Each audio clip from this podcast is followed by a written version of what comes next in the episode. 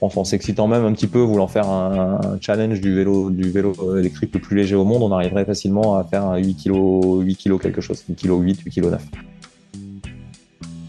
de tout ça découle une, autonomie qui est énorme. J'ai rediscuté ben, justement avec Jean-Pierre Mercal la semaine dernière qui est parti faire un petit tour. Il a fait 2500 mètres de dénivelé en, euh, en utilisant que un petit peu plus de 50% de la batterie. Mais globalement, avec ce moteur, tout le monde est capable de faire entre 2500 et 3500 mètres de dénivelé. Faire un tour du Mont Blanc qui rajoute 3000 mètres de dénivelé, qui rajoute euh, une centaine de kilomètres, un peu plus même, ça devient inaccessible peut-être pour certains. C'est un peu mon, cas perso. On pourra mettre ça à n'importe quelle échelle. Euh, et ben grâce au moteur, je pourrais le faire. À chaque fois qu'on monte d'une section de pneus, il faut, euh, il faut baisser la pression automatiquement. Et, pourquoi? Parce que simplement, c'est ce, volume d'air qui va faire que si on baisse pas la pression, on va juste avoir encore un moins bon rendement parce que le pneu sera encore plus dur. Bonjour et bienvenue sur le podcast En roue libre. En roue libre, c'est le podcast qui affûte votre connaissance du monde du vélo. Chaque semaine, je reçois un invité afin qu'il me raconte son parcours et son actualité. Avec lui, je vous partage des histoires inspirantes et on décrypte l'actu du monde du vélo. Je suis Antoine Taillefer et vous êtes en roue libre. En roue libre vous est présenté par Line, Line regroupe des experts dans tous les domaines afin de vous aider à créer des services, produits, contenus et expériences plus pertinents et en phase avec les attentes de vos clients. Si vous avez un projet dans l'univers du vélo, je vous invite à me contacter via LinkedIn.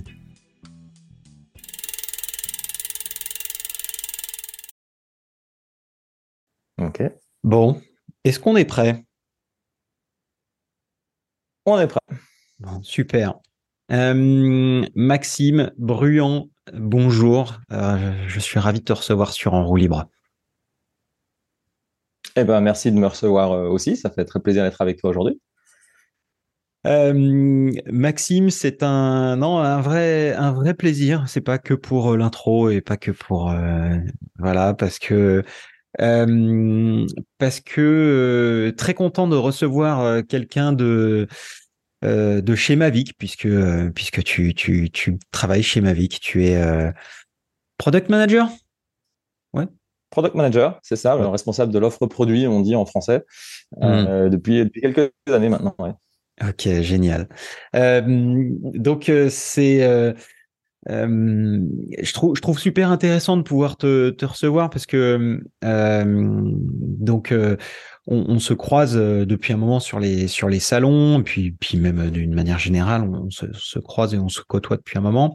Euh, mais le, je pense que l'enregistrement avec avec Bastien ces dernières semaines a, a, accéléré notre notre ta, présence dans le podcast mmh et c'est je trouve plutôt une bonne chose, euh, puisque euh, puisque pour ceux qui ont suivi le, le, podcast de Bastien Donzé, euh, de, Bastien de chez Zip, groupe SRAM, donc Bastien est un spécialiste de la roue et il parle de, de ce sur quoi il travaille avec avec Zip et, et il parlait également de de ce qui se faisait chez Mavic. Et je trouve que c'était euh, c'est très chouette de pouvoir te donner aussi la parole. C'est un petit peu un droit de réponse, mais pas que.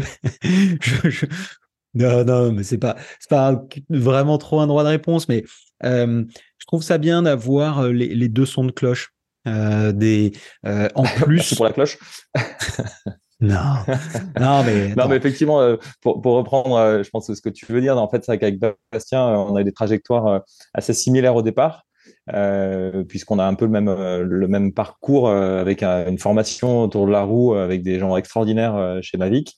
Et puis ensuite nos, nos, trajectoires se sont séparées euh, elles sont devenues un peu plus parallèles puisque lui a fait le choix de partir aux États-Unis et moi je suis resté fidèle euh, à ma vie depuis euh, depuis toutes ces années. Et donc on voit effectivement une, une manière assez différente d'envisager les choses toujours pourtant autour du même objet qui paraît assez simple, je pense aux yeux du commun des mortels, qui est la roue de vélo. Mais hmm. si on en est là tous les deux, c'est parce que c'est un sujet finalement qui est passionnant et qui a des, des, des tas de manières d'être appréhendé. Carrément. Et ce, qui, ce, qui est, ce qui est génial aussi, c'est que euh, je m'y attendais pas vraiment en faisant l'enregistrement avec euh, avec Bastien, mais euh, on, a appris vraiment énormément de choses sur le sur la roue, sur les pressions, sur les sections de pneus, sur en fait comment être plus performant et, et comment même profiter en fait tout simplement de faire du vélo, de rouler à la vitesse qu'on a envie de rouler et de rouler le plus longtemps possible. Et, euh, et j'ai beaucoup aimé, et je pense que je suis pas le seul, au vu des commentaires qu'on a reçus. Euh, euh, il y a beaucoup de gens qui ont été marqués par ce par cet épisode.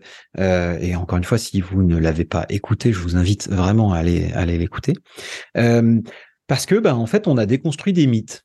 Voilà, les mythes de il faut gonfler son pneu à 11 bars pour aller vite. Non. Euh, il faut, euh, il faut avoir des pneus fins euh, pour aller vite. Non. Donc on a déconstruit un petit peu tout ça et, et, voilà et je trouve super intéressant de pouvoir avoir du coup un autre éclairage puisqu'on parle de lumière, n'est-ce pas?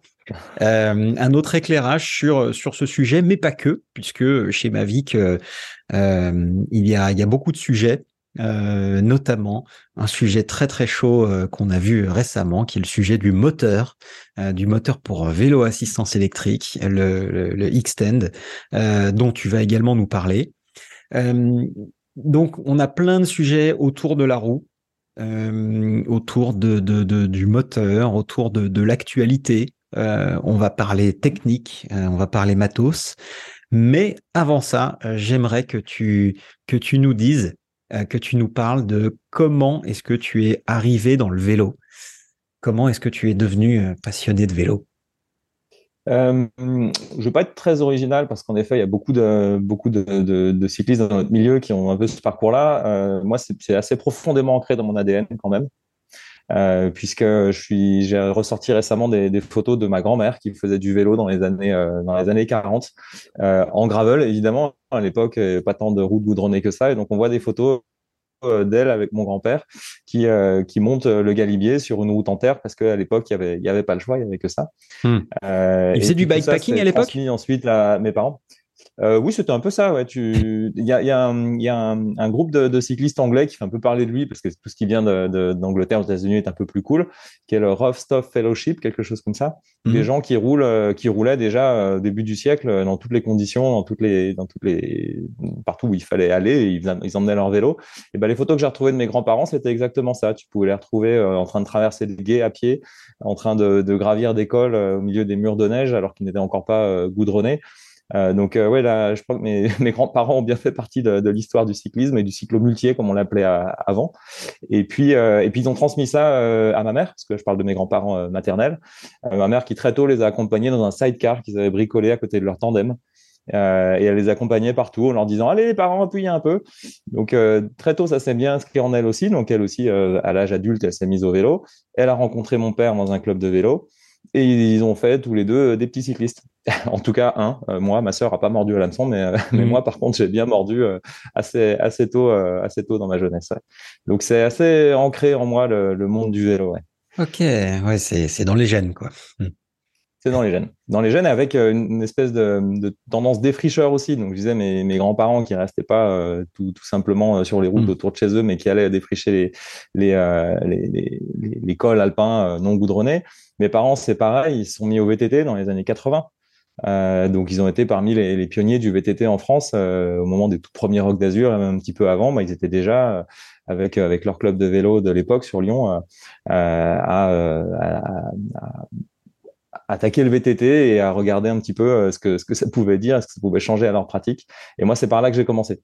J'ai vraiment commencé le vélo au moment où le VTT est arrivé. Ça me paraissait beaucoup plus fun que les courses de vélo pouvaient faire mes parents. Euh, et c'est comme ça que j'ai monté sur un, vélo, euh, d'abord à base de cross-country de compétition, puis, et puis après, petit à petit, euh, switcher un petit peu sur la route. Puis maintenant, beaucoup sur la route, mais aussi en gravel et aussi sur piste. Et il y a bien que le BMX que je pratique pas, en fait. Ah, ouais, ok. Bon, ça casse le dos un peu le BMX. Euh, il vaut, mieux un cruiser. Peut-être, ouais, en effet. Mais c'est une technique aussi différente, c'est un, monde différent et c'est vrai que c'est le seul auquel j'ai pas, j'ai pas goûté. Sinon, très... toutes les autres formes de cyclisme, je passais par là. Très très bonne école, hein, le BMX avec le avec le trial. Hein. Euh, très très très très bonne école qui, qui permet de vraiment avoir beaucoup de techniques et de d'avoir une, une très bonne lecture du terrain et d'être très très précis, on va dire, en termes de, de, contact avec le terrain. beaucoup aimé. Ouais, en effet, c'est à conseiller. On voit d'ailleurs beaucoup de jeunes commencent le vélo par le BMX. Déjà, c'est mm. rassurant pour les parents, c'est un milieu fermé et ça apprend beaucoup de choses sur la technique et, c'est une bonne école. Ouais, c'est à mm. conseiller en effet. Ouais. Euh, donc euh, génial. Alors, ton, tu nous dis plutôt VTT. Euh, en gros, c'était quoi euh, concrètement ton, je sais pas, premier vélo, première, première expérience euh? Alors, le premier, alors, si, pour la petite histoire, quand j'avais 7 ou 8 ans, un de mes premiers vrais beaux vélos a été un vélo fait sur mesure par l'artisan mmh. auprès duquel mes parents faisaient faire leur vélo, donc un petit vélo bleu comme beaucoup de personnes, mais qui pour le coup était déjà sur mesure pour mes, pour mes 8 ans. Imagine un petit peu mmh. le, niveau de passion dans lequel mes parents évoluaient. le vélo sur mesure à 8 ans, quoi. Mmh, ouais, ouais, un petit artisan du côté de Lyon, euh, Jacques Busset, euh, je salue sa famille s'il si, nous écoute, euh, qui, qui faisait les vélos de mes parents à l'époque. C'était c'était dans les années dans les années 80 et, et à cette époque-là, avoir des vélos en acier faits sur mesure par un artisan du coin, mmh. c'était pas quelque chose d'extraordinaire. C'est, je pense, la mondialisation du vélo dans la fin des années 80-90 qui a changé un petit peu la donne et maintenant on mmh. n'imagine plus ça du tout. Mais à l'époque, c'était pas si extraordinaire que ça. Ouais. D'aujourd'hui, oui, c'est un peu surprenant. mon premier vélo, c'était ça, un petit hmm. vélo bleu acier sur mesure, vélo de route avec mon casque à boudin. Euh, j'ai des belles photos de ça aussi, euh, en train de faire des gentlemen avec ma mère, pour dire un petit peu le. ok. Mais quand je m'y suis mis plutôt sérieusement, parce que je faisais de l'escrime à ce moment-là aussi, donc euh, je faisais un petit peu de, un petit peu de tout. Euh, mais quand je me suis mis vraiment sérieusement, j'avais 13 ans environ et c'était au moment où le VTT a pris son essor. Et là, j'avais un MBK, je me souviens plus du modèle, mais le, fameux modèle gris avec une potence jaune et les quelques hmm. trois accessoires jaunes que beaucoup d'autres ont eu déjà en Théor XT à l'époque. C'était déjà une belle, une belle monture. Puis après, j'ai évolué sur d'autres, d'autres VTT de l'époque. Très bien. Euh, maintenant que tu nous as parlé du côté euh, perso, qu'est-ce qui a fait que hum, tu es arrivé dans l'industrie du vélo? C'est quoi ton premier contact? Euh, bah là aussi, je dirais que c'est un petit peu grâce à mes parents qui eux-mêmes n'évoluaient pas du tout dans cette industrie. Ils étaient juste là en tant que pratiquants passionnés. Mais euh, à la fin de mes études, euh, j'ai voilà, j'ai terminé mes études, je cherchais un travail et je me souviens très bien un, matin, mon père qui était président d'un club à ce moment-là euh, m'apporte euh, l'équivalent de, de la, petite feuille de chou éditée par le, le comité Rhône-Alpes de cyclisme, mmh. à l'intérieur duquel il y avait des petites annonces et notamment une, une entreprise basée pas loin de Lyon qui cherchait quelqu'un pour le service commercial.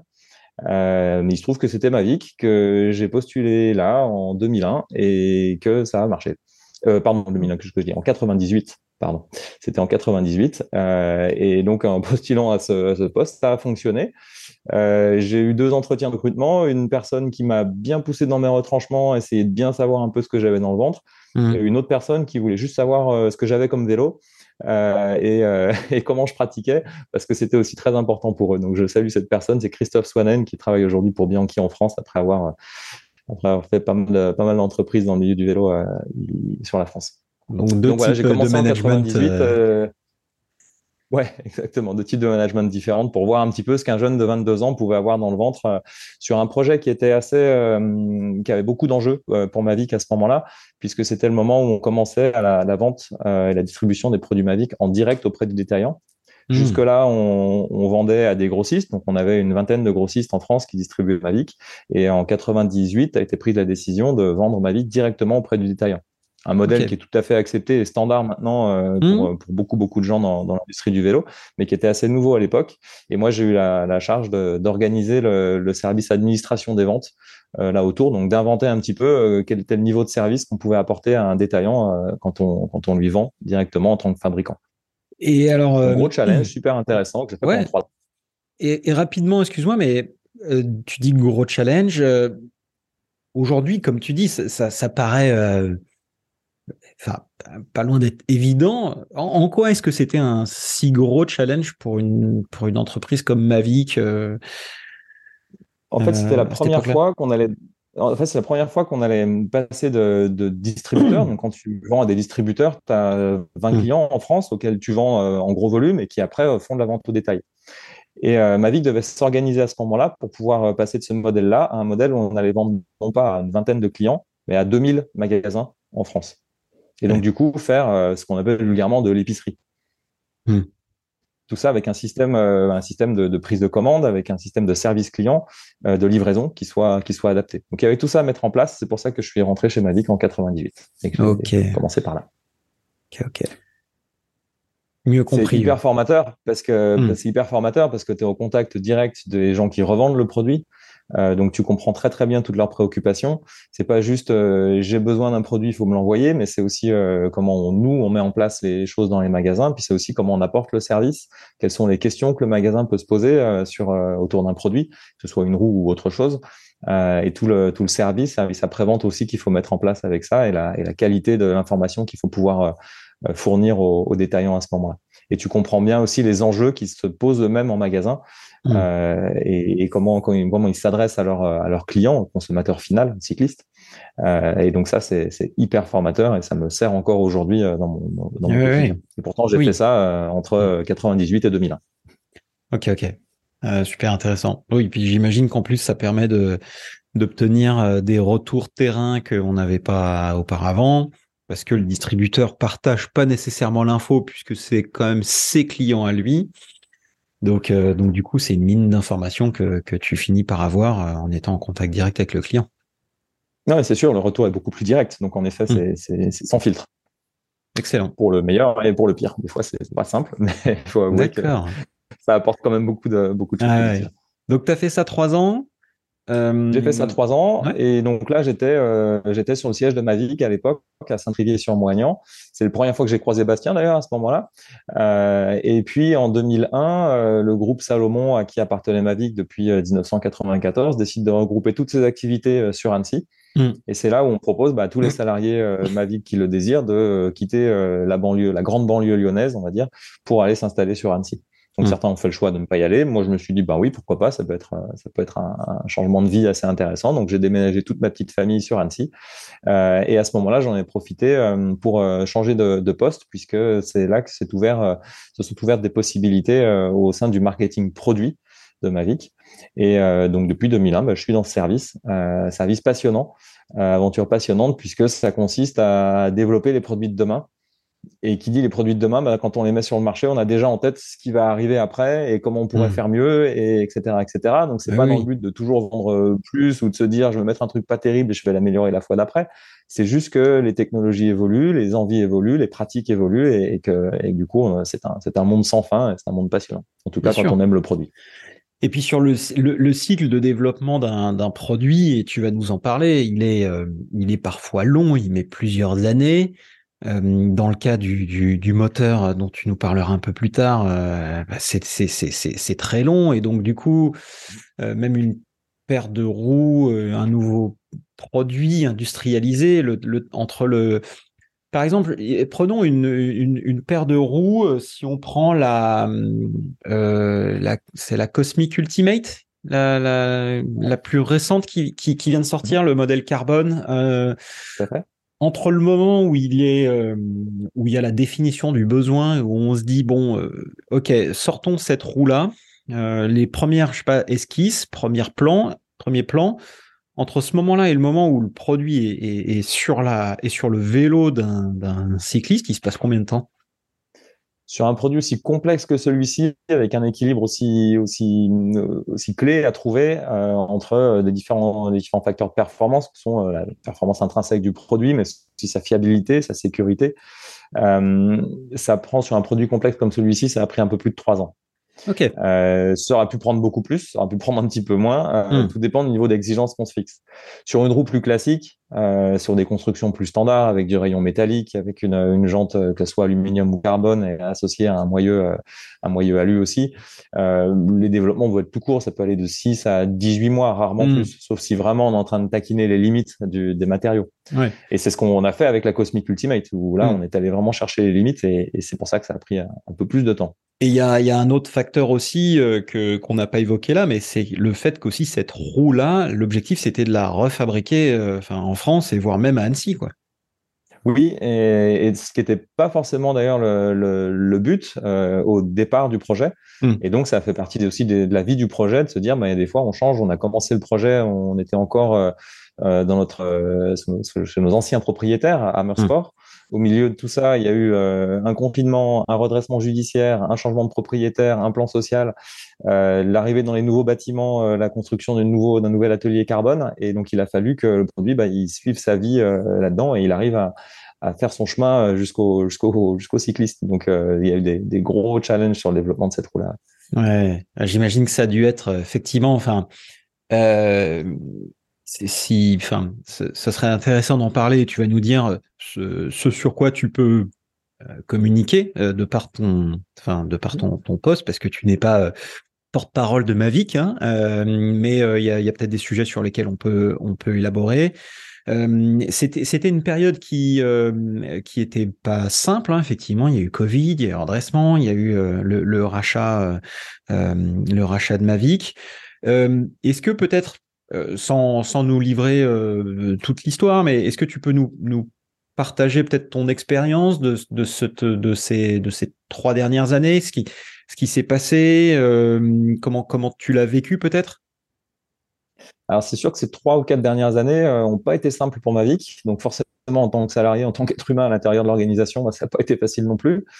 Euh, ça, on va dire qu'on commence à avoir des prémices de, de, de, de moments compliqués à vivre euh, à partir de 4, à partir de 2018, 2018, 2019, où on voyait que le modèle euh, imposé et mis en place par Hammersport, qui était le propriétaire de Mavic à l'époque, euh, n'allait pas fonctionner. Ne, hmm. ne, fonctionnait pas. C'était un modèle à la fois euh, de distribution, euh, avec, euh, avec la volonté de faire des synergies importantes avec l'ensemble des marques du groupe, mais qui n'étaient pas des marques dans le vélo, puisqu'on ne vend pas euh, des, des, montres de sport, on ne vend pas des, des, hmm. des, skis ou des chaussures de trail comme on vend du matériel de vélo. Ouais. donc, on se souvient des chaussures Crossmax, des, choses comme ça. Quoi. Oui, alors les, les fabriquer, c'est une chose, mais les vendre, c'est très différent. On ne hmm. peut pas vendre, on peut pas vendre une marque euh, comme, la, comme la marque Mavic en se, en se reposant uniquement sur euh, des, euh, un réseau de détaillants multisports, comme c'est le cas de marques comme Salomon, Atomic, Sunto, Arc'teryx, qui hmm. trouvent très bien leur place dans les magasins intersports ou d'autres magasins multisports. Ce qui n'est pas le cas de Mavic. Bien sûr, Mavic doit être représenté dans ces magasins-là, mais doit l'être aussi chez tous les réseaux de détaillants qui n'ont que faire de Atomic et Salomon. Et c'est un petit peu ça qu'on avait un peu perdu de vue euh, dans les années, euh, à la fin des années 2010, 2018, 2019, euh, imposées par, euh, par nos propriétaires. Donc là, on a vu qu'il y a certaines choses qui commençaient déjà un peu à dévisser. Euh, pareil au niveau logistique et service client, on n'était pas du tout au niveau. on a raté des, des choses aussi sur sur sur les ventes en ligne, etc., etc. Donc voilà, politique de distribution qui était un petit peu un petit peu délicate. Euh, aussi un manque, un manque d'investissement clairement dans les dans l'outil industriel hmm. et dans les moyens de développement qu'on avait pour développer les produits.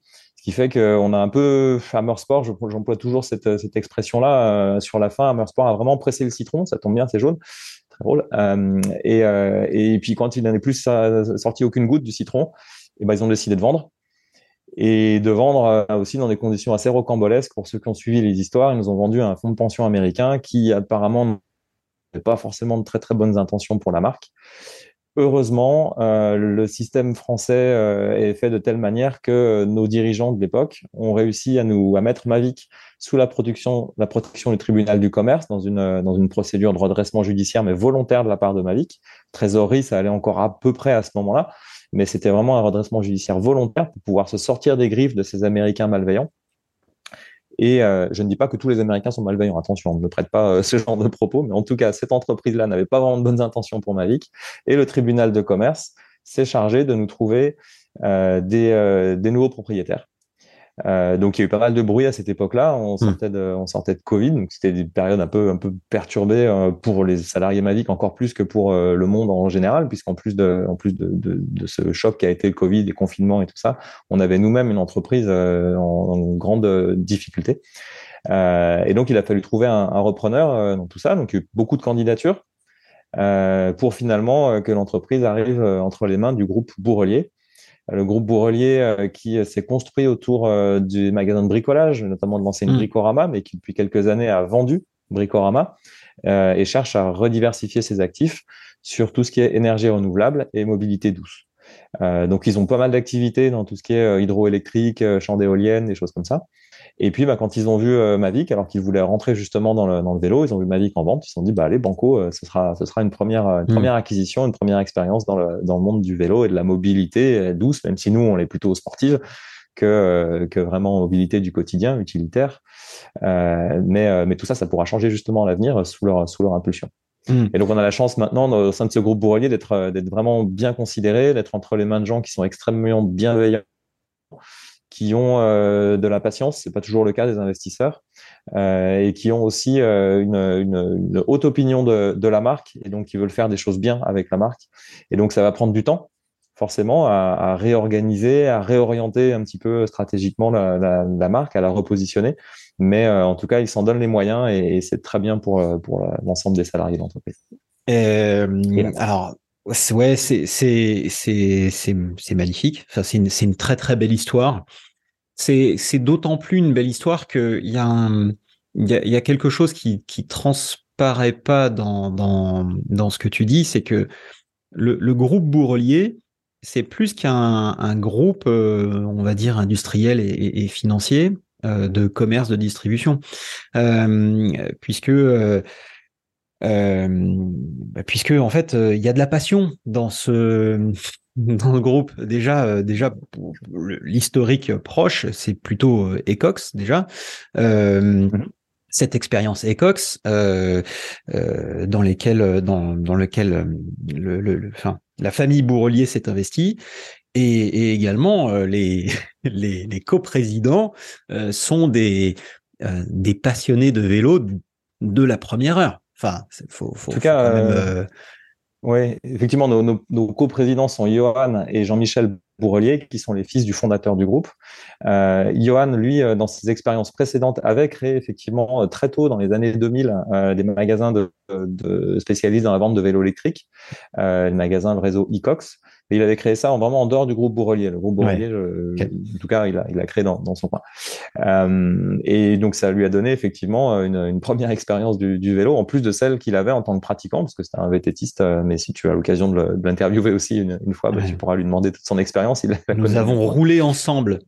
Ah, Alors, je vais pas tout livrer parce que c'est des trucs, euh, voilà, mais mais il y a, il y a 20 ans, on faisait du, du street dans les rues de Paris euh, ensemble avec Johan. Donc, euh, c'est pour ça que je pense que c'est aussi important, intéressant quand même de rappeler que euh, on parle d'investisseurs qui reprennent des boîtes euh, quand même un peu mythiques comme Mavic, mais ce que je trouve magnifique là-dedans, c'est que c'est quand même avant tout une histoire de passion. Enfin, tu t'imagines des gens, des passionnés comme toi, moi, euh, on, on, on, fait du vélo à un moment donné de notre vie et euh, on réussit bien, euh, notre famille réussit bien, enfin je sais pas, on monte des business qui marchent bien. Et en fait on rachète une boîte iconique qui nous a fait rêver quand on était gamin et on se dit bah ok, euh, enfin tu vois, c'est c'est quand même c'est quand même un truc cool quoi. Euh, et c'est ça qui est magique, c'est ça qui est magnifique. Et, et, voilà, c'est juste, je clôture le, le, ma, petite parenthèse enthousiaste, mais mais c'est quand même avant tout une histoire de, de, de passionnés, de, de, de gens qui qui font vivre la passion, enfin qui, qui vivent la passion et qui, la, qui, qui souhaitent continuer à la faire vivre chez d'autres. Voilà. Oui, tout à fait, tu as tout à fait raison. Ouais. Tu as tout à fait raison, c'est euh, des gens qui sont pas là juste pour l'appât du gain, et on en voit beaucoup hein, quand il s'agit d'investir dans les entreprises. On en voit beaucoup qui sont là juste pour dire, bah, on, va, on, va, on, va, on va faire de l'argent avec tout ça. Mm. Eux, évidemment, c'est pas des philanthropes, hein, on est bien d'accord. Mais, euh, mais ils nous le disent encore régulièrement. Ils sont là pour le long terme. Ils sont là pour faire quelque chose de Mavic, en être fiers dans 10 ans et pouvoir dire, c'est nous qui mm. avons fait ça avec Mavic. Donc, euh, c'est plutôt euh, engageant pour la pérennité de l'entreprise et de la marque. Bien sûr. Ouais, ouais. Et puis c'est euh, je sais pas, ouais, c'est sûr que Mavic c'est un c'est un fleuron, euh, c'est un fleuron de de, de, de l'industrie du cycle en France et puis même, enfin c'est le rayonnement international est quand même euh, est quand même magnifique. Euh, qui a perdu un peu de sa superbe ces dernières années, mais euh, mais voilà, le, le euh, c'est c'est la, la, machine est en route et effectivement, il faut des, des plans plus long terme, il faut de la passion, il faut il faut pas que de la finance non plus parce que c'est sûr que si tu regardes les métriques, bon bah en termes de finance, voilà, c'est, peut-être pas encore ça, mais mais je trouve justement cet équilibre entre passion et finance euh, très intéressant puisque justement c'est ça qui va faire c'est cet équilibre qui va faire qu'on va pas simplement se dire bon ok les résultats sont pas tout à fait au rendez-vous aujourd'hui mais on est là sur le long terme. Et, et je trouve c'est vachement rassurant et c'est vachement sain, quoi. Non, et puis c'est tout à fait euh, naturel pour une entreprise d'avoir des hauts et des bas. Hein. La vie d'une entreprise n'est pas un long fleuve tranquille.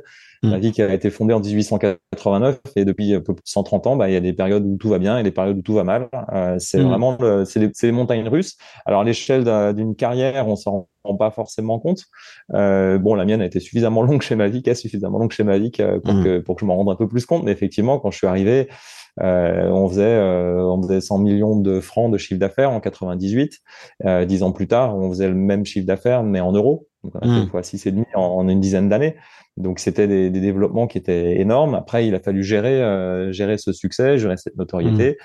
composer avec les changements de, de, de, de rapport de propriétaires euh, évoluer avec le marché aussi, parce que le marché n'a pas évolué que, en fonction de ce qu'on lui faisait, mais il faut qu'on sache euh, s'adresser à lui aussi. Et puis, bah, après, il y a des moments un peu plus euh, difficiles. Et puis, à nous maintenant de, de, se remettre, d'être au bas de l'échelle et puis de, regravir les échelons petit à petit avec humilité, patience et beaucoup de travail. Et des beaux produits dont tu vas nous parler. Donc des produits, des, des, produits dont un qui a fait donc beaucoup de bruit récemment. Euh, le moteur euh, donc Xtend, qui qui est un, un projet qui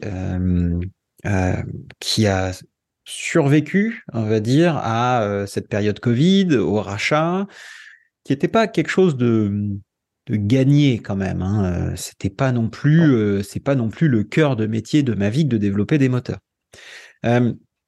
Donc, euh, et on a eu le, commentaire de, Bastien à ce sujet-là qui, était intéressant et tout en étant bienveillant en disant bon les gars amusez-vous mais déconnez pas trop quand même. Euh, comment est-ce que aujourd'hui, euh, enfin voilà, comment est-ce que tu vois toi la, place de, Mavic dans ce marché de, des, des, moteurs pour vélo assistance électrique? Quel, euh, voilà, quel sens est-ce qu'on donne à ce, à ce projet dans l'écosystème Mavic euh, quelle, euh, ouais, quelle, quelle, quelle rationalité on, on, trouve à ça et, et qu'est-ce que ça peut donner pour, pour la suite, pour l'avenir? Alors en fait, on va dire que dans le monde du moteur, du moteur de pour vélo électrique, Mavic, quand on sera un acteur officiel déclaré qui vendra des moteurs, ce qui n'est pas le cas encore aujourd'hui, mmh on sera, on sera tout petit.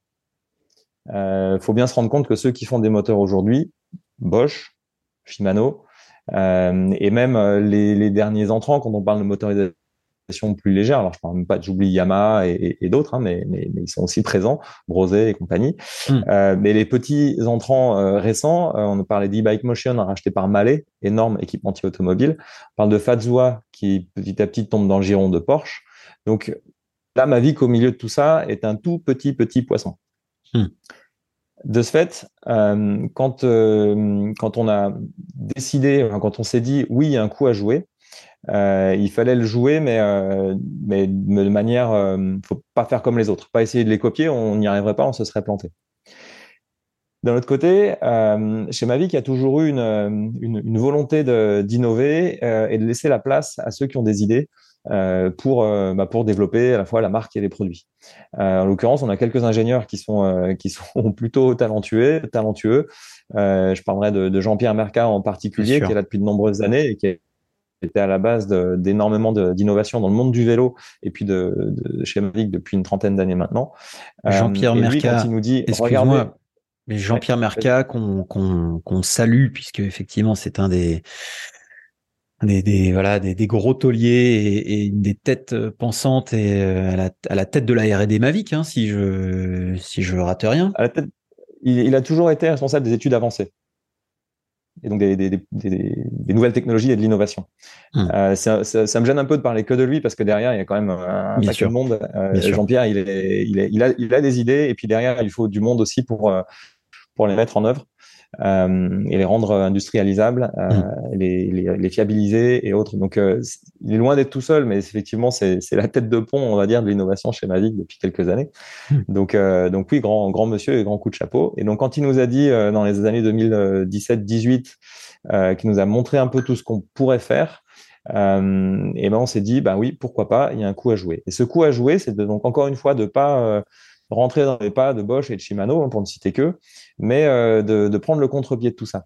Euh, je me souviens il y a quelques années avoir été dans, les, dans, une, dans un, une conférence, les assises du vélo électrique, euh, pas loin d'ici, à Chambéry. Euh, et puis il y avait des représentants de Bosch notamment, et puis petite table ronde à la fin, et puis question de, du public. Et moi je pose la question, oui mais vos moteurs, vous ne croyez pas que le poids, ça, c'est, un problème?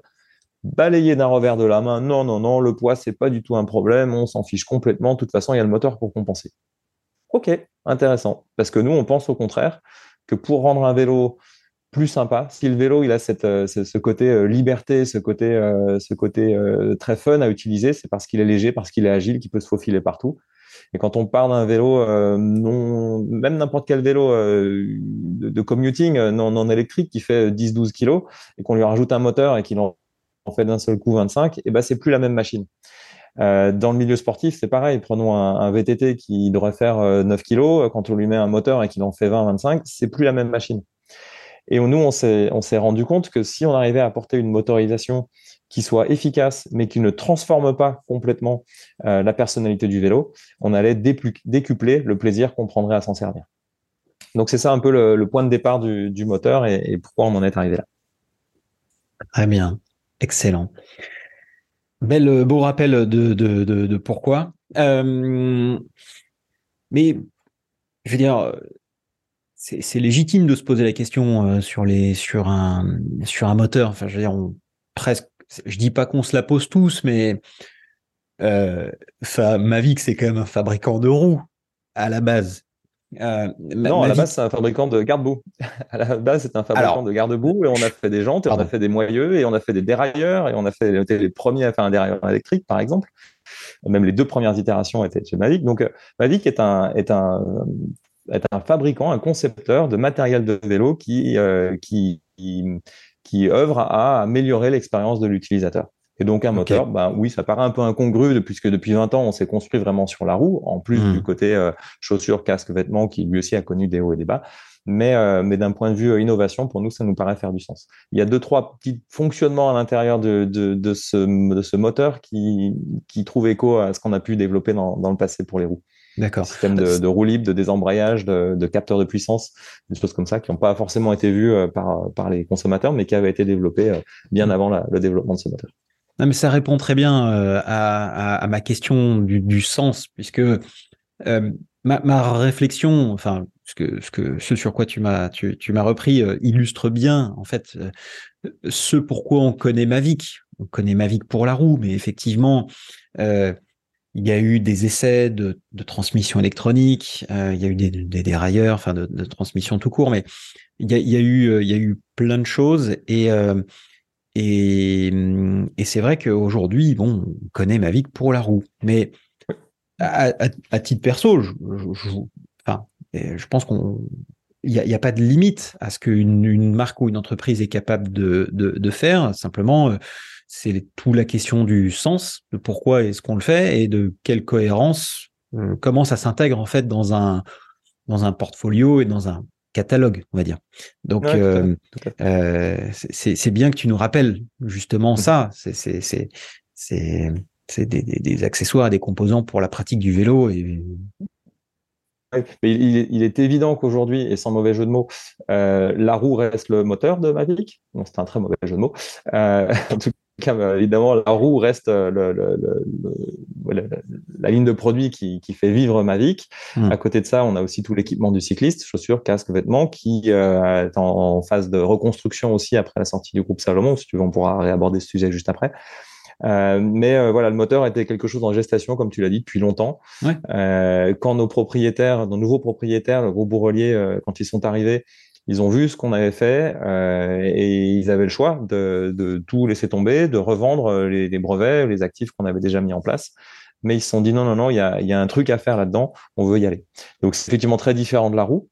Euh, parce que notamment c'est pas un produit qu'on vendra à des, à des cyclistes directement, à des consommateurs, j'aime pas bien le mot, mais c'est hmm. peut-être plus compréhensible, mais qu'on vendra euh, à, des, à des fabricants de vélos pour qu'ils puissent l'intégrer sur leur vélo. Donc c'est un produit un petit peu différent de la roue qui se vend euh, à peu près à 50-50 entre la première monte et la vente directe au, détail. Hmm. Donc oui, il y a un challenge bien différent, mais mais on a la, on a la, on a la conviction qu'on apporte vraiment quelque chose à l'histoire, à la technologie, au, vélo électrique, et que rien que pour ça, ça vaut le coup de, ça vaut le coup d'y aller et d'y passer du temps, de l'énergie et de l'argent. Ouais. Est-ce que tu peux, euh, pour ceux qui n'ont pas encore euh, découvert le moteur Extend, est-ce que tu peux nous, nous rappeler ses, son principe, ses caractéristiques et euh, voilà, nous, nous, dire un petit peu ce que c'est que ce moteur, où est-ce qu'on en est aussi, et c'est quoi les futures étapes? Ok, donc ça fait beaucoup de choses. Je vais essayer d'être synthétique. Euh, donc ce, ce moteur, euh, ce n'est pas un moteur dans la roue arrière. On pourrait l'attendre pour pour Mavic parce que on, on sait, on a mesuré, on sait qu'un moteur dans une roue arrière n'est pas la meilleure des manières d'avoir un moteur qui a un bon rendement euh, et qui se comporte euh, correctement. Hmm. Euh, pareil, il déséquilibre un petit peu le, le, le vélo, donc c'est pas forcément le, la meilleure des manières. Donc par contre, un moteur pédalier. C'est ce qu'on a développé. Et c'est un moteur qui est extrêmement compact, puisqu'il va pouvoir tenir dans une boîte de pédalier juste un petit peu surdimensionnée. Il fait 87 mm de diamètre, vous, mm. voyez, ça fait un peu gros comme ça en diamètre, donc c'est vraiment pas grand chose. Le cadre n'a pas besoin d'être coupé pour pouvoir être intégré sous le sous le sous, le cadre, mm-hmm. euh, mais on, il faut juste que le boîtier de pédalier du vélo soit un peu plus gros, comme vous imaginez insérer des roulements dans le cadre. Ben là, c'est juste un peu plus que, que les, euh, je sais pas combien font euh, les 30 ou 40 mm d'un roulement, c'est 86 mm, mais le cadre peut rester fermé dessous. Euh, ce moteur, ce bloc moteur fait 1,2 kg quand la plupart des concurrents sont entre 1,8 kg et 3 kg. Euh, il est relié à une batterie qui est, très compacte euh, pour 360 Wh et qui rentre dans le tube diagonal, dans la dimension d'un tube diagonal classique. On les voit aujourd'hui, ils sont assez massifs, comme quand les vélos sont pas électriques, donc ça rentre dedans très facilement. Un petit bouton de commande euh, du côté du, à côté de la potence sur le, tube supérieur, et puis trois niveaux d'assistance pour gérer ça. Moteur donc extrêmement léger, l'ensemble fait à peine plus de 3 kg, ce qui veut dire qu'avec très peu de, de, changements sur le, sur le vélo lui-même, parce qu'il faut voir aussi que beaucoup de, de, de moteurs euh, aujourd'hui, la plupart des moteurs, même tous les moteurs en, en, en moteur pédalier, obligent à reconcevoir complètement le, le cadre et donc à l'alourdir, puisqu'il est mmh. complètement ouvert. Il faut suspendre le, le, le, moteur sous le, sous le cadre. Et puis pareil pour la batterie. Nous, on est à l'intérieur d'un cadre qui est quasiment équivalent. Donc les prototypes de cadres qu'on a travaillé avec BMC sont quasiment au poids à quelques centaines de grammes près au poids d'un cadre musculaire. Donc quand on rajoute nos 3 kilos de moteur, euh, y compris euh, y compris capteur de puissance euh, et les boutons de commande, les, etc. On arrive à faire des vélos qui sont largement en dessous des 10 kilos. Je pense en s'excitant même un petit peu, voulant faire un, challenge du vélo du vélo électrique le plus léger au monde, on arriverait facilement à faire un 8 kilos 8 kilos quelque chose, 8 kg 8, 8 kg 9. Mais voilà, sinon nos vélos de, de démonstration euh, sont à 9 kg 7 pour la plupart, donc euh, sans trop forcer sur euh, les accessoires hyper light. Le rendement est, est, est fabuleux euh, et du coup de tout ça découle une, une autonomie qui est énorme. J'ai rediscuté bah, justement avec Jean-Pierre Mercal la semaine dernière qui est parti faire un petit tour. Il a fait 2500 mètres de dénivelé en, en utilisant que un petit peu plus de 50% de la batterie. Alors Jean-Pierre est léger, donc il faut extrapoler ça sur quelqu'un qui hein. ferait qui ferait 75 20 kilos. Ça hmm. change rien en fait d'avoir les cannes. Ça change rien puisque le moteur il envoie vraiment une proportion de la puissance du cycliste. D'accord. Donc euh, quand on met 100 watts et qu'on est euh, sur le mode 100%, bah, on récupère 100 watts de plus. Donc on double son. Et hmm. si on met que 50 watts, le moteur donnera que 50 watts. Donc finalement, la puissance qu'on y met n'a pas grand-chose à voir euh, avec l'autonomie, mais c'est surtout le, le, poids, en fait, le poids embarqué, le poids du cycliste qui va faire une petite différence. Mais globalement, avec ce moteur, tout le monde est capable de faire entre 2500 et 3500 mètres de dénivelé. Ce qui est énorme par rapport à ce qui existe aujourd'hui.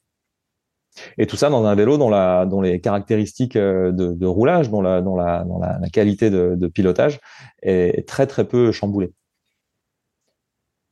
Et un des derniers avantages, c'est que sur un vélo, on roule régulièrement au-dessus de 25 km heure. Je pense qu'on a tous fait l'expérience sur un vélo électrique. Quand on arrive à 25 km heure, on se trouve face à un mur. Et la première chose qu'on a envie de faire, c'est d'arrêter de pédaler pour pouvoir ralentir un peu et se laisser porter par le moteur. Mmh. Avec notre moteur, c'est pas du tout ça. On dépasse les 25 km/h sans s'en rendre compte. Le moteur se, débraye puisque c'est la législation qui l'impose, et on continue à, accélérer jusqu'à 30-35 km/h, peu importe comment on est capable de, comment chacun est capable de rouler euh, sur un vélo avec un bon, avec un bon rendement. Donc, euh, donc c'est vraiment ça la grosse différence, c'est que ça va faire un, un, vélo normal qui peut être boosté par moment quand on en a envie euh, par, par un moteur. Ok. Donc c'est ouais, c'est c'est super intéressant sur le sur le sur le papier. Alors c'est un c'est un, un, modèle qui est euh, en, en proto. En fait, c'est euh, on en est où là de la, de la version euh... Enfin, c'est c'est quoi le, le, stade de développement Donc on est on, si on était dans l'automobile, on dirait qu'on a un proto B. Ça veut dire qu'on a un proto euh, fonctionnel. Mm. Euh, on sait qu'on est capable de le produire à grande échelle. Il a été pré-industrialisé. On sait comment faire pour le produire à plus grande échelle. Euh, on a validé aussi son fonctionnement en termes de, de durabilité et de fiabilité. Euh, depuis deux ans maintenant, le, des, des, plusieurs vélos sont, sont, en test. Une dizaine de vélos sont en test. On, a, on, a, on doit approcher maintenant des 130 ou 140 000 kilomètres d'essais en cumulé. Donc c'est quand même considérable pour juste mmh. des prototypes. Euh, mais voilà, et on en est, on arrive à, ce moment-là où maintenant il faut passer euh, la, prochaine vitesse. Et la prochaine vitesse, c'est l'industrialisation à grande échelle, qui nécessite beaucoup d'investissement et qui du coup nécessite beaucoup de ressources que ma vie, comme je le disais tout à l'heure, en tant que petite entreprise aujourd'hui dans le monde du vélo, ne peut pas faire tout seul. Donc c'est pour ça qu'on a été amené à faire un petit peu de bruit ces derniers temps à faire ce lancement début début avril. Cette annonce presse, pas vraiment un lancement, c'est plus une annonce mmh. à, à, aux médias et, et, au monde du vélo en, en, général, et même au monde de la technologie en, au sens large. Que et même au monde une... de l'industrie d'une manière générale. Tout à fait, exactement. que on, on, a là un, un, une technologie euh, assez révolutionnaire, mais qui demande euh, des investissements industriels et des investissements financiers. Et donc, du coup, on est à la recherche de partenaires de ce type-là. D'accord. Est-ce que vous êtes toujours à la recherche de... Pardon, est-ce, que, est-ce, que, vous êtes toujours à la recherche de, de, de partenaires financiers? Est-ce que, par exemple, les, les, les, les, auditeurs qui nous écoutent dans Roue Libre, et Dieu sait qu'ils sont nombreux, euh, est-ce que, est-ce que les gens qui nous écoutent peuvent participer encore à ce, à ce projet, à cet élan, s'ils sont dans l'industrie et qu'ils veulent, euh, voilà, et qu'ils veulent encourager ou même, euh, même accompagner ce projet? C'est pas, euh, on n'est pas au, au, on fait pas du, crowd, du crowdfunding. Bien sûr, non, non, mais, mais justement, on, parle d'investisseurs. Mais, euh, mais, par contre, si effectivement quelqu'un, un industriel ou, euh, ou, un investisseur nous écoute et que qu'il est intéressé par cette aventure-là, il n'y a aucun problème, il peut rentrer en contact avec nos équipes et on sera content d'étudier sa proposition, bien entendu. Bon, vous m'enverrez un mail et puis je vous mettrai en contact. Ouais, ok. Mais c'est vrai que depuis, euh, depuis cette annonce, donc euh, les premières publications sont apparues mi-avril, euh, on a énormément de sollicitations, ce qui montre que, ce qui nous conforte dans, dans mmh. notre choix de, de, de, technologie, dans notre positionnement, parce que beaucoup de personnes s'intéressent à un positionnement comme celui-ci, qui est assez unique. On a conscience que c'est pas lui qui va drainer la plupart des volumes du marché, mais pour nous, ça suffira si on prend déjà une petite pourcentage du marché parmi les plus. Alors, on pourrait parler des plus sportifs parce que notre moteur s'adapte très facilement à un vélo de route, à un vélo gravel. Mm. Sur le VTT, on nous demande de faire encore quelques tests parce que l'utilisation est quand même différente. Donc, ça, on n'a pas pu trop approfondir, mais ouais. on se fait pas de souci. Euh, ça, ça, ça doit marcher de la même manière. Ça peut faire aussi un vélo urbain léger pareil, hein, les vélos urbains euh, dans les grandes villes, tu, tu connais un peu. Hein, le vélo, il est, il est lourd à trimballer. Euh, S'il faut le monter au troisième étage parce qu'on veut pas le laisser dehors, c'est compliqué. Bah là, d'un seul coup, on arrive avec quelque chose qui est tout à fait faisable. Donc, il y a, il y a une, il y a une, il y a des cas d'utilisation de ce moteur, un peu dans mmh. toutes les pratiques. Et même si on a conscience que ce sera pas le, le, le, le, plus gros des volumes, parce que c'est vrai qu'aujourd'hui, euh, les, les, vélos électriques, euh, les, la plupart des gens ont pris l'habitude, on s'assoit dessus, on tourne un petit peu les jambes et puis le, vélo fait le reste. On n'est pas dans cette philosophie-là, on est mm. quand même sur un vélo sportif. Et donc pour, tout, pour tous les sportifs qui voudront avoir cette petite aide supplémentaire, et eh ben notre moteur sera, sera, sera totalement idéal. Je prends souvent un cas, euh, euh si, si on est capable de s'entraîner aujourd'hui pour faire une cyclosportive comme la marmotte, par exemple, de faire 5000 mètres de dénivelé, c'est déjà bien, euh, c'est déjà énorme pour beaucoup. Mmh. Euh, faire un tour du Mont Blanc qui rajoute 3000 mètres de dénivelé, qui rajoute euh, une centaine de kilomètres, un peu plus même, ça devient inaccessible peut-être pour certains. C'est un peu mon, mon, cas perso. On pourra mettre ça à n'importe quelle échelle. Euh, et ben grâce au moteur, je pourrais le faire. C'est comme ça qu'on raisonne en fait. C'est de se dire, ouais. il y a peut-être des gens qui ont envie de faire la marmotte, mais au bout de 2000 mètres de dénivelé, ils sont cuits. Et ben grâce au moteur, ils pourraient faire tout le parcours de la marmotte. Mmh. Et on peut mettre ça encore une fois à n'importe quelle échelle. J'aimerais ouais. bien faire, euh, je prends Annecy, un tour du lac par le Semnoz et la Fort Plage. On n'est pas à la force par moi-même. Et ben là, on peut le faire et passer par des endroits extraordinaires. Mais c'est ça que, enfin, c'est là où je trouve super intéressant le développement de produits comme celui-là, où pour le moment on se dit et, et et, et le, le, pour parler du post LinkedIn que, que, qui est mon expérience à moi où j'ai parlé du moteur et quand j'ai eu les ré... quand j'ai vu les réactions que ça avait suscité, nombreuses et variées, mmh. bah on a des réactions qui sont oui mais on n'en a pas besoin, pourquoi faire, il y a déjà suffisamment de moteurs qui existent comme ça. Euh, et donc, euh, donc euh, à quoi bon? Et jusqu'où, jusqu'où s'arrêteront-ils? Ouais, en fait, on, on, entend effectivement ça. C'est encore un truc dont on n'a pas besoin, c'est est-ce que euh, cette recherche de toujours plus, toujours plus, est-ce qu'il y a vraiment besoin de ça euh, Pour ou contre le vélo électrique? On n'en est pas là, c'est pas, hmm. c'est pas la discussion. Aujourd'hui, euh, quand on commence le développement de ce, ce projet et qu'on continue aujourd'hui, on a répondu à toutes ces questions, on sait très bien notre positionnement, on connaît le potentiel marché, on l'a bien étudié. Euh, et on n'est pas en train de, de, de, séduire des investisseurs en leur disant regardez on va être le nouveau Bosch. Non pas du tout. C'est pas on n'en est pas là. Mais euh, on sait qu'il y a une, une, une, frange de la population cycliste qui sera hyper intéressée euh, pour avoir cette technologie oui. Et donc c'est à eux qu'on va s'adresser. Et, et en même temps euh, il y a, enfin, il y a, il y a des, il y a des précédents dans le, dans le, la création de produits où euh, il y a des gens en fait qui ont eu une vision et qui se sont dit bah attends on va essayer on va, créer ça.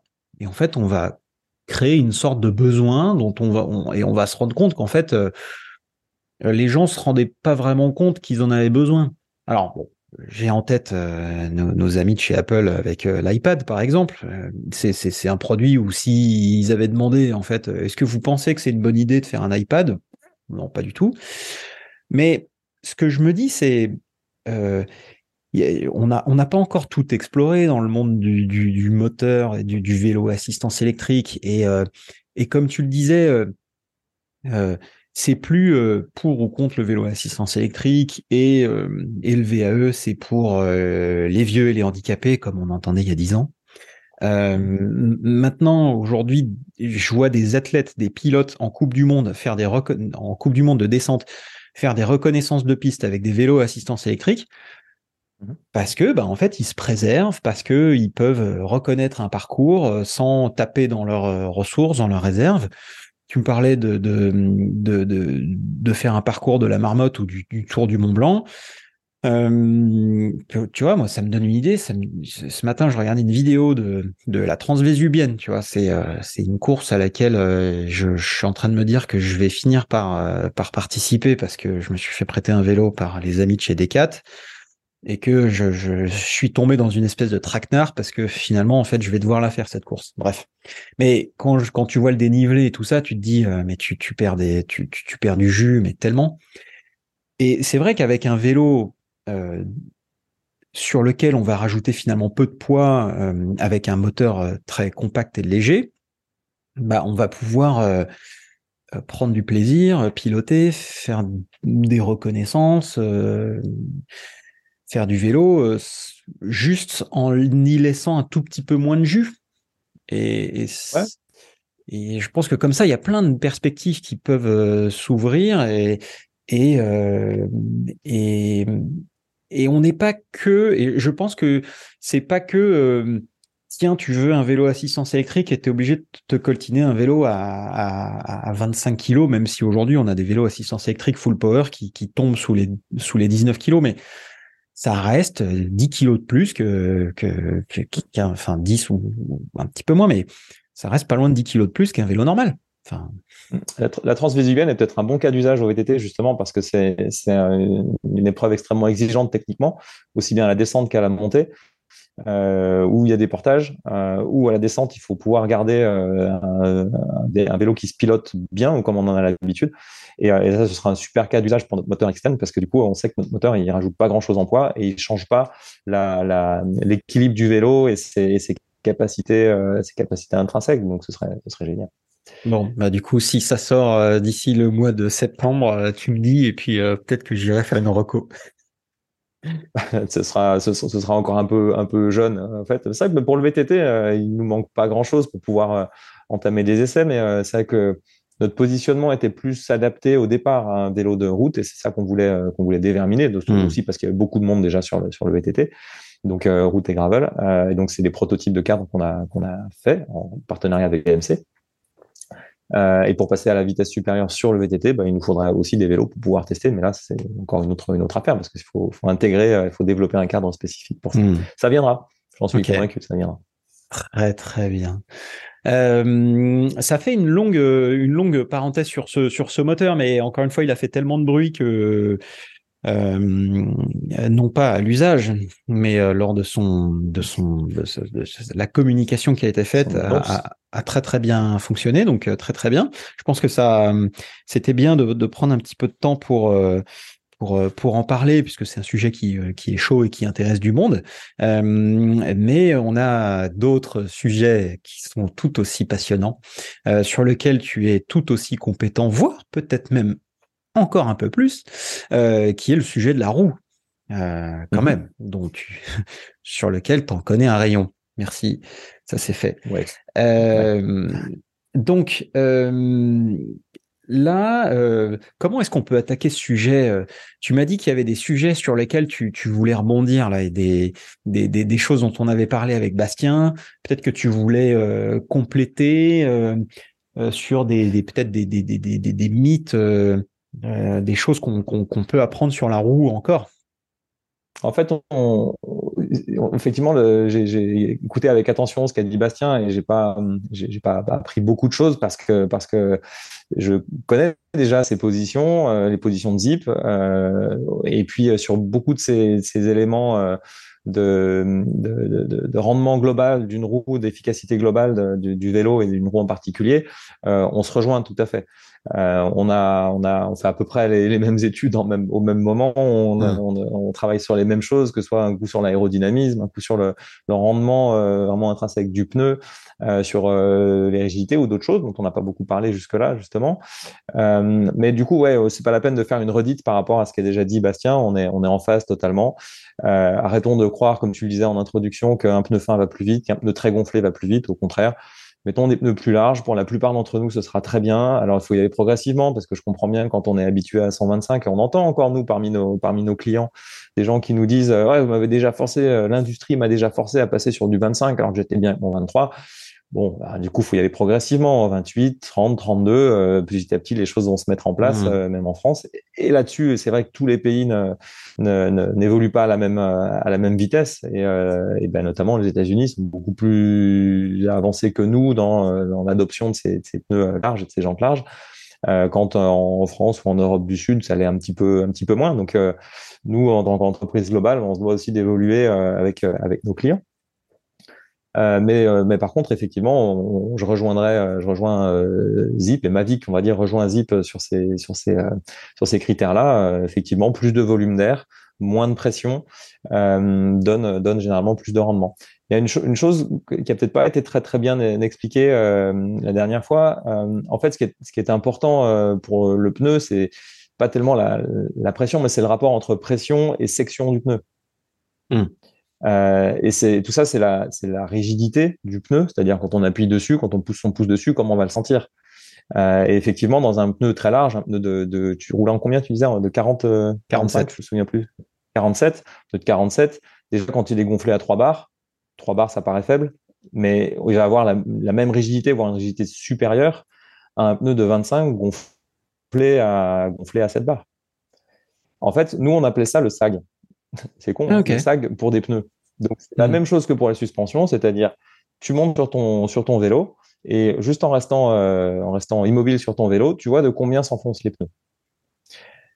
Et donc forcément, on va pneu avant, pneu arrière, on va pas s'enfoncer de la même manière. Donc d'où des pressions qui doivent être différentes à l'avant et à l'arrière. Et ce sag, nous on a déterminé qu'il était euh, qu'il était optimal quand il est aux alentours des 15%, c'est-à-dire quand le, le pneu s'écrase d'environ 15% de sa hauteur. Là, on a une empreinte au sol qui est optimale. Et c'est ce 15%-là qu'il va falloir trouver euh, et ajuster en fonction de la taille de son pneu et de la pression qu'on met dedans. Donc un pneu de 47 pour avoir ces 15%, j'ai pas le détail en tête, mais euh, pour un poids de corps aussi, hein, forcément, qui, est, forcément lié à ça, de disons 75 kg. Je pense qu'à deux barres, on est largement, là-dedans. Et donc si on veut gagner euh, tout le rendement qui est promis par et l'efficacité qui est promise par ces gros pneus et ces, ces faibles, ces faibles pressions, c'est ce, ce sag-là qu'il faut arriver à, à, trouver et à ajuster en fonction de son terrain, en fonction de sa volonté. On peut dire 10% si on a un compétiteur et qu'on veut vraiment aller à fond. Et encore, je suis même pas sûr que ce soit vraiment vraiment bénéfique. On peut dire 20% si on est vraiment axé sur le confort et, et la longue distance et l'économie de, de, de, de, fatigue. Donc tout ça, oui, on va se rejoindre, on se rejoindre clairement avec Bastien, mais sur des sur des solutions un petit peu différentes. Hmm. Mais alors, la, vraie question, c'est comment on trouve ça? Parce que autant sur une suspension, euh, donc le, le, le, SAG, donc c'est ce, c'est ce taux d'enfoncement euh, de la suspension quand le pilote se positionne sur le vélo. Ça, c'est assez facile à déterminer puisqu'on a des repères et que, que c'est, c'est assez simple. Mais sur un pneu, comment on, comment on bah, fait? En fait, c'est sur un pneu, c'est plus, c'est plus difficile à mesurer parce qu'effectivement, tu peux pas mettre un petit ressort pour dire un petit, un petit joint pour dire bah, de combien c'est enfoncé ma hmm. suspension. Déjà, il faut le déterminer. Le, 15%, il sort pas du chapeau. Euh, donc tout ça, on a, on a depuis. En fait, ça, ça date de l'époque où on s'est dit tiens, et si on faisait des pneus? C'était à la fin des années 2000. Euh, bah, Bastien disait qu'il avait aussi commencé à travailler un petit peu sur ce sujet-là avant de partir. Effectivement, c'était le hmm. moment en charnière où il est parti. Euh, mais depuis, donc, on avait bien bien évolué les choses. Et donc, nous, on s'était mis en, en, tête de faire du wheel tire system, un système de roues et de pneus. Euh, on a eu des, des quelques brevets euh, assez euh, assez farfelus, mais qui auraient pu donner des, des, des, choses assez sympathiques pour révolutionner complètement l'accroche du pneu sur la jante. Au final, euh, les technologies n'étaient pas prêtes, donc euh, on a décidé de pas y aller. Tu peux nous donner on mis... un ou deux exemples? De, de trucs euh, qui sortiront jamais du carton, mais, mais qui étaient assez fous Là, pour le coup, c'était un, une, jante, une jante sans crochet, donc qui ressemblait à, une jante à boyau, mm-hmm. donc avec un, fond, un fond assez plat, euh, et qui avait des petites encoches sur les côtés dans lesquelles on, on venait clipper des tringles de pneus vraiment spécifiques. Et donc tout ça nous amenait à avoir euh, les avantages du boyau et du pneu euh, mélangé, mais sur un système beaucoup trop propriétaire, avec des limites, euh, avec des limites liées à la technologie, surtout sur sur le pneu, mais aussi sur la jante.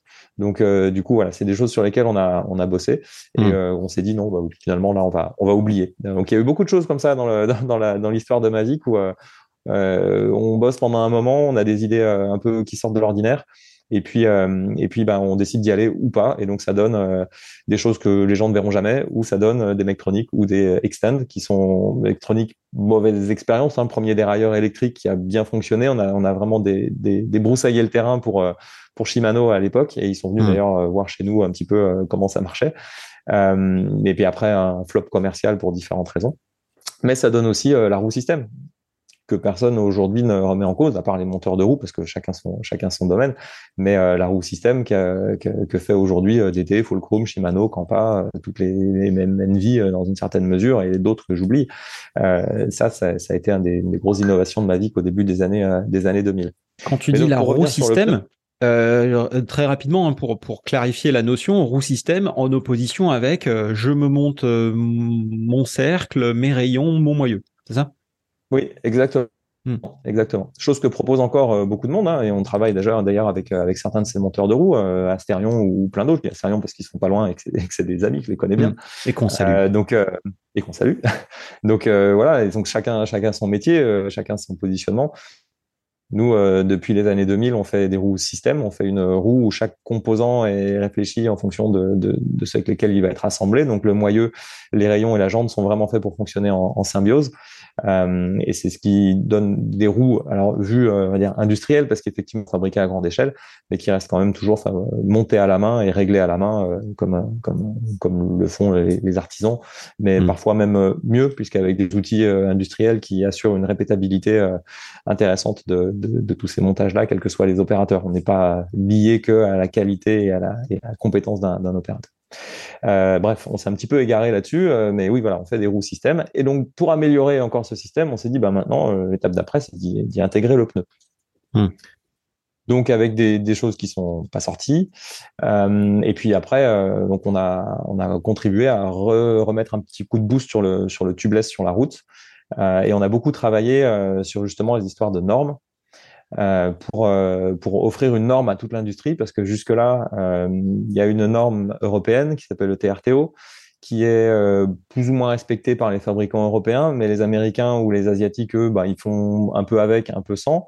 Et donc, l'idée, c'était de, de, de, faire en sorte que cette norme soit intégrée dans les normes ISO pour que chaque fabricant de jantes sache à quoi s'en tenir en termes de dimension euh, et que chaque fabricant de pneus sache aussi comment développer ses diamètres et rigidités de tringles pour que le pneu euh, se mette, euh, se mette, se monte facilement dans cette, sur, sur toutes ces jantes-là.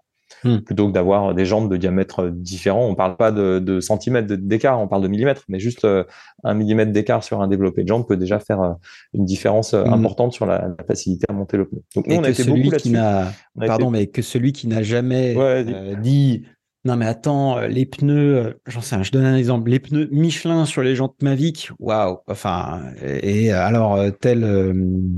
Enfin, c'est sûr que il y avait besoin d'un standard, quoi. Il y avait besoin d'un. de que les gars vous mettiez d'accord sur bon bah ok faites des bonnes tailles de, de, jantes et faites des bonnes tailles de pneus quoi Mhm, tout à fait. Et donc, on nous, euh, on nous, nous pose justement souvent la question là-dessus.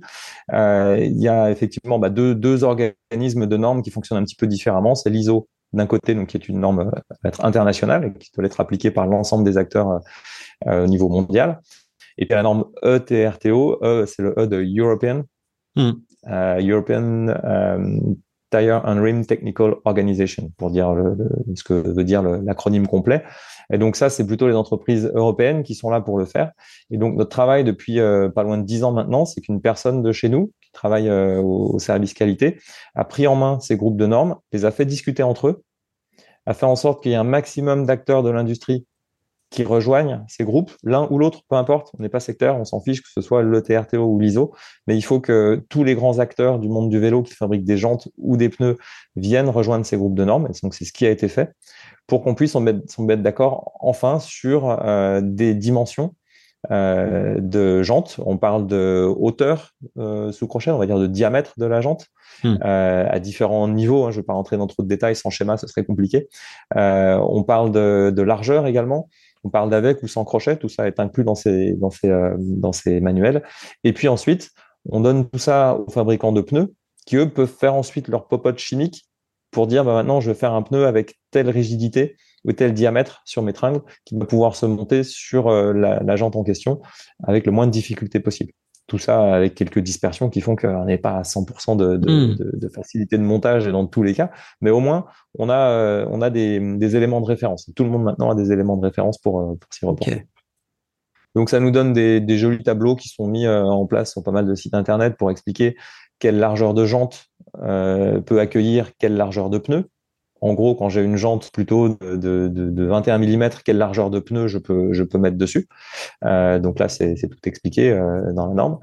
Mais ce que la norme n'a pas réussi à mettre en place, et là je vais reboucler sur mon SAG, sur mon sac du pneu, on y revient. Ce que la norme n'a pas réussi à mettre en place, c'est euh, dire à quelle pression, quelles sont les pressions maximum ou les pressions d'usage recommandées hmm. pour, pour chacune de ces, de ces configurations de pneus. Donc nous, bah, on a fait nos devoirs, euh, nous chez Mavic, on a fait nos devoirs dans, dans ce sens-là. Il y a le tableau générique qui dit euh, sur telle largeur de jante, vous pouvez monter euh, telle gamme de pneus.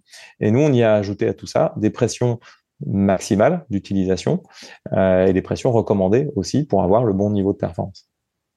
Oui, parce que aussi il y a il y a la carcasse du pneu, il y a il y a plein de trucs. Oui, il y a beaucoup de choses. Il y a beaucoup de choses qui rentrent en ligne de compte sur le pneu et, et qu'on ne maîtrise pas nous. C'est pour ça que c'est facile de donner un maximum parce que nous, on s'engage à dire que bah, si vous gonflez ce pneu à telle pression sur cette jante-là, on vous assure que ça ne déjantera pas. Euh, par contre, après, le niveau de performance, lui, il va être lié à plein d'autres choses. Et effectivement, la, souplesse de la carcasse, euh, comment les flancs vont se déformer en fonction justement d'une largeur de jante, euh, bah ça, c'est plus délicat à mettre en place parce qu'il y a des combinaisons infinies. Donc, on peut donner des recommandations mhm. générales et après, ce sera à chacun de faire son expérience basée sur ces recommandations, de dire, bah, moi, je me sens bien comme ça, donc euh, ça me va, ou alors je préfère gonfler un peu moins ou un peu plus, mais ça, c'est à chacun de faire son, de faire son expérience. Et alors, quel conseil tu donnerais à, à ceux qui, justement, sont pas des, des experts de la roue et, et des experts du pneu et qui, pour le moment, suivent les recommandations euh, qui peuvent être euh, sur les forums ou, ou même la recommandation marquée euh, sur le, flanc du pneu, genre max 11 euh, bars, et qui gonflent à 11 bars et qui se disent ouais, c'est bon, là je vais vite. On a entendu le discours de Bastien. Parce que c'est difficile, là tu nous as donné quelques, quelques clés en disant, bon voilà, c'est à chacun d'affiner et tout ça, mais comment est-ce que justement chacun peut essayer d'affiner peut essayer de tâter un peu le terrain. Tu nous, tu nous disais, tu, dans un, dans un coup de fil qu'on s'est passé un petit peu avant, tu me disais, oui, mais euh, tout ça dépend aussi beaucoup de, bah, de, la largeur de la jante, de la largeur du pneu. Euh, la, pression doit dépendre aussi beaucoup de, de, de, ces paramètres-là. euh, c'est beaucoup plus fin. Enfin, il y a des il plein de paramètres qui rentrent en, jeu.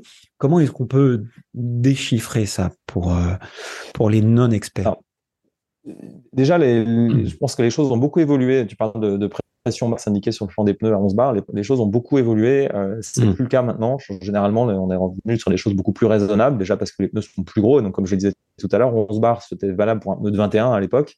Mm. Et euh, quand on va mettre 8 euh, bars, c'est déjà beaucoup dans un pneu de 25, on aura la même dureté du pneu. Ce même sag quand on va s'asseoir dessus, quand on va s'asseoir sur le vélo. Donc, les choses ont beaucoup évolué. Maintenant, on est quand même sur des pressions largement plus basses. le tubeless fait changer la donne aussi. Et après, pour répondre à ta question, comment comment comment chaque cycliste doit doit doit doit faire son expérience et trouver le, le, bon niveau de de, de performance, bah, c'est vraiment propre à chacun. Moi, je dirais là-dessus partir sur sur le le rendement, enfin sur le, la préconisation qui est sur le flanc du pneu ou le flanc de la jante et prendre le plus le plus le plus haut des deux parce que après c'est une histoire de sécurité. Euh, et puis ensuite, partant de là, bah, se dire je suis bien, je suis pas bien, je me trouve, je trouve que je me fais trop secouer, ou au contraire, euh, ou au contraire, je trouve que je vais pas assez vite. Et puis on augmente ou on diminue un peu la pression en fonction de ça. Ça reste très empirique.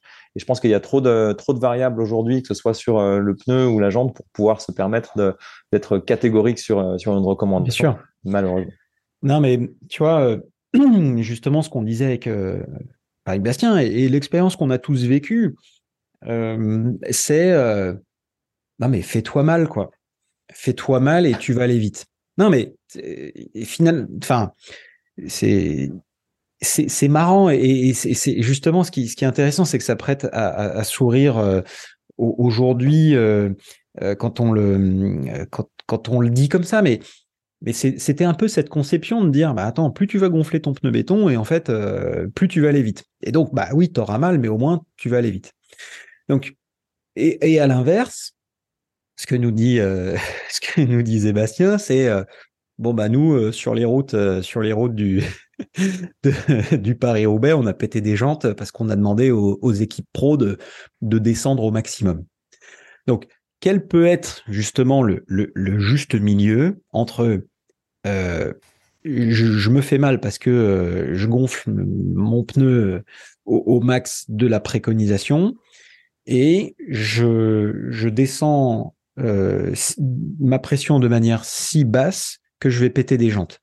Euh, comment est-ce que je peux trouver le juste milieu? Euh, quel, repère je dois, je dois me fixer? En ayant aussi en tête que je suis plus obligé de souffrir pour aller vite ah, il faut, peut pas recommander à quelqu'un de baisser d'un seul coup sa pression et, puis d'aller taper des nids de poule et de, et de, casser sa jante. Ça, effectivement, on peut le faire avec des équipes pro parce qu'ils sont à la recherche de la performance ultime et puis parce qu'on est un partenaire euh, technique et financier d'un team. Donc oui, on y va, nous aussi, faire, faire des essais. Et puis euh, tant pis s'il faut sacrifier au passage quelques, quelques jantes. Euh, mais malheureusement, pour monsieur tout le monde, c'est pas, c'est pas possible. Donc mm. à, part des, à part diminuer petit à petit sa pression jusqu'à se sentir bien à l'aise, euh, et puis, je sais pas, après, effectivement, euh, rouler dans un, dans un, sur, une, sur un petit trait de bitume pour voir ce que ça donne et si on n'a pas l'impression de s'enfoncer trop. Passer un trottoir tout doucement pour voir si on ne tape pas la jante. Mais il faut quand même être prudent, ce serait dommage en faisant cette hmm. expérience de, de casser une jante. Ouais, et puis, euh, ouais, donc en fait, finalement, le, le, le, le, le conseil assez basique qu'on peut, qu'on peut donner, c'est faites des tests. C'est peut-être. Euh, Alors après, je peux prendre une boucle, euh, une boucle test et de, de, de, faire un essai. Ouais, ouais c'est ça. Ouais. Ou sur sa sortie euh, classique, de, de, tenter, tenter des expériences. on a eu, alors on n'est pas les seuls à le faire, mais on, et puis nous en ce moment surtout on le fait plus, donc je suis un petit peu gêné pour parler de ça. Mais on a eu dans le passé une, une application sur téléphone mmh. qui permettait, en fonction de tout un tas de critères, de son poids, de, de, des conditions climatiques environnantes, de ce qu'on recherche aussi, performance ou confort, euh, de la largeur de sa jambe, de la largeur de son pneu, bien entendu, est-ce qu'on est en tubeless ou pas en tubeless, et qui donnait une recommandation de pression précise basée sur ces 15% de, de sag que je que j'abordais mmh. tout à l'heure. Euh, c'est une application qu'on a été obligé d'arrêter pour différentes raisons, mais qu'on va remettre en ligne dans, dans quelques temps. Et c'est à peu près là-dessus que se base tout le monde je, je pense, alors peut-être qu'on n'est pas tous d'accord sur le 15%, hein, peut-être que si on demande à, on redemande à Bastien, il va peut-être nous dire, euh, c'est, oh, bah, lui en fait c'est 18%, j'en sais rien, peu importe. Hmm. Mais en tout cas, il y a quand même des recommandations euh, euh, assez générales de la part des fabricants de roues ou de pneus qui sont qui sont qui sont consultables sur sur les différents sites. Et donc ça, ça donne déjà une bonne base. Généralement, les gens font des, des, des collègues, des confrères font des sérieuses là-dessus, on peut faire confiance. Hmm, ok, donc une nouvelle appli qui va sortir, qui permettra encore une fois de donner des pistes, mais pas, euh, pas avec une précision euh, irréprochable, puisqu'il y a plein de facteurs qui rentrent en jeu. Euh, le, le, conseil, du coup, c'est d'y aller avec prudence, parce que bah, si vous avez des pneus en 21 aujourd'hui et que vous descendez de pression, bah, vous risquez, si vous n'êtes pas préparé, vous risquez de, de déjanter, de crever par pincement si vous tapez le, le premier trottoir. Mais donc d'y aller progressivement. Euh, le tubeless. Et puis, oui, après, faire varier la pression de pneu en fonction de la mm. section, ça c'est un basique. Quand on est, on va arrêter de parler de 21 maintenant, mais, euh, mais on a encore pas mal de gens qui sont sur du 25 et qui se posent la mm. question de passer sur du 28. Euh, et puis voir des gens qui sont sur du 28 et qui voudraient peut-être passer sur du 30. À chaque fois qu'on monte d'une section de pneu, il faut, euh, il faut baisser la pression automatiquement. Et, pourquoi? Parce que simplement, c'est ce, ce volume d'air qui va faire que euh, si on baisse pas la pression, on va juste avoir encore un moins bon rendement parce que le pneu sera encore plus dur.